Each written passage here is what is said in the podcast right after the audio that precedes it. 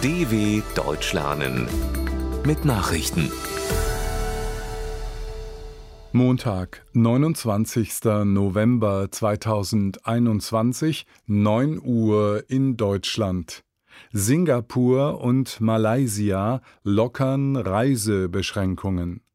Singapur und Malaysia haben nach fast zwei Jahren die Corona-Reisebeschränkungen an ihrer Landesgrenze gelockert. Nun dürfen unter anderem geimpfte Staatsbürger beider Länder wieder über die Grenze, ohne danach in Quarantäne zu müssen. Auch Beschränkungen im Luftverkehr wurden gelockert. Die Grenze zwischen dem Stadtstaat Singapur und Malaysia gilt als eine der verkehrsreichsten der Welt.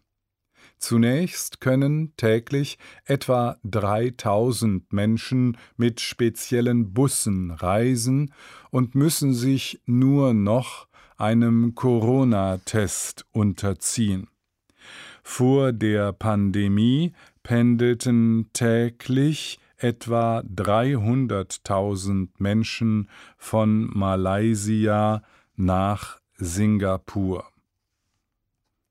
London beruft G7-Treffen zu Corona ein. Angesichts der Omikron-Variante des Coronavirus hat Großbritannien ein außerplanmäßiges Treffen der G7 Gesundheitsminister einberufen.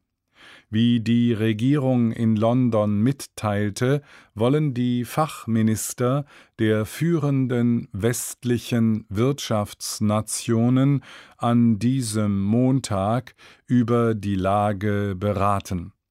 Großbritannien hat noch bis Ende des Jahres den Vorsitz der G7-Staaten inne.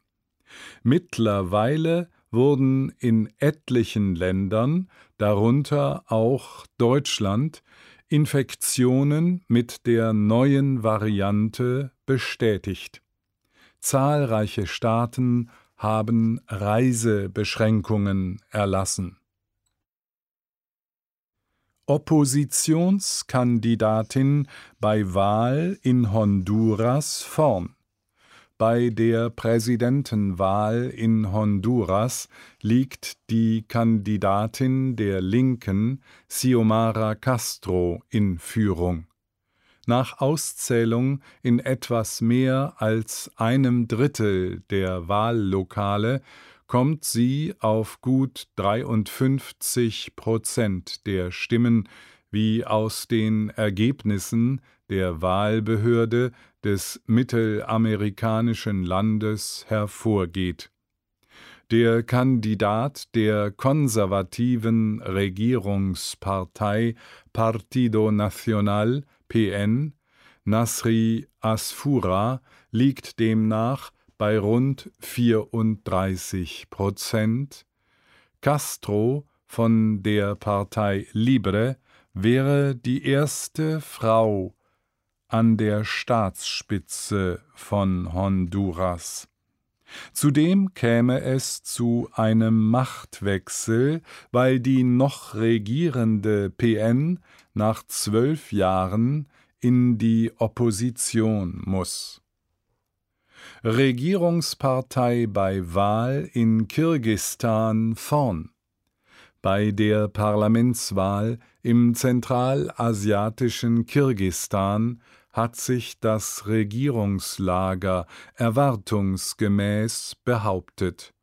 Nach Auszählung von mehr als 90 Prozent der Stimmen lag die Partei Atajot Vaterland mit 16,5 Prozent als stärkste Kraft vorn.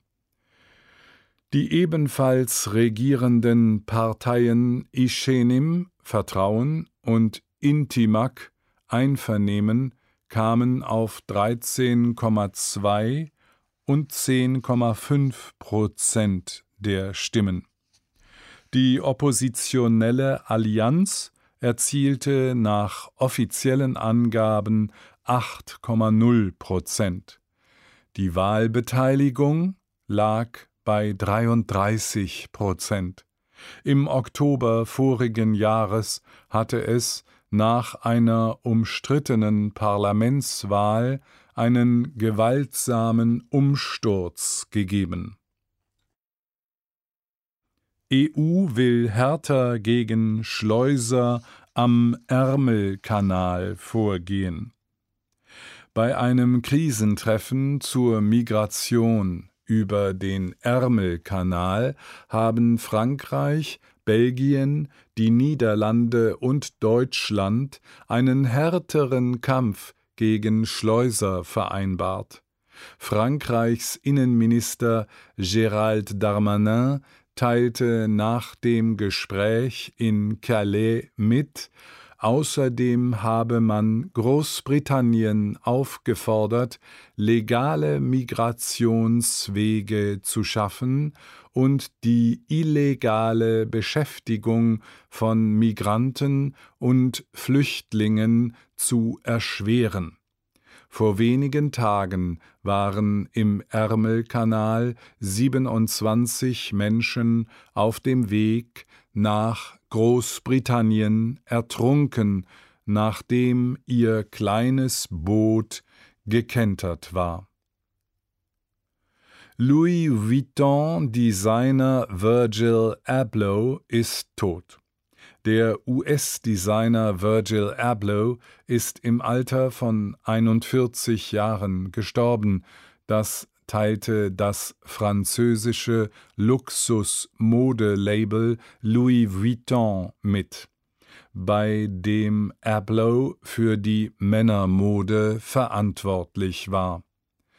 Der langjährige Kreativberater von Rapper Kanye West habe seit mehreren Jahren an Krebs gelitten. Der Einstieg des früheren Architekten bei dem Luxuslabel hatte für Aufsehen gesorgt, weil er der erste schwarze US-Bürger in dieser Position war. Nach eigenen Angaben wollte Abloh seine Position nutzen, um Gleichberechtigung und Inklusion in der Modebranche zu fördern. Soweit die Meldungen von Montag, dem 29.11.2021. dw.com/langsame Nachrichten